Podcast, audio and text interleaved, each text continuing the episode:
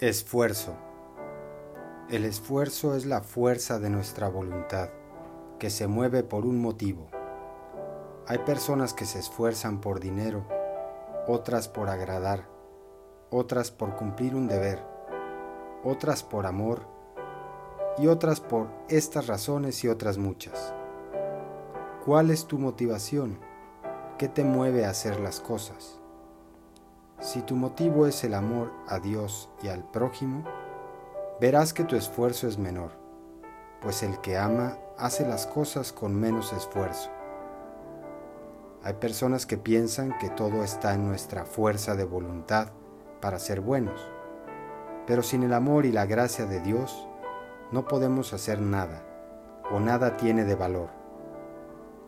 Si el Señor no construye la casa, en vano se esfuerzan los constructores. En este salmo se nos indica que es Dios quien nos da la fuerza, la gracia, la vida, las posibilidades para ser, transformar, para amar, para dar.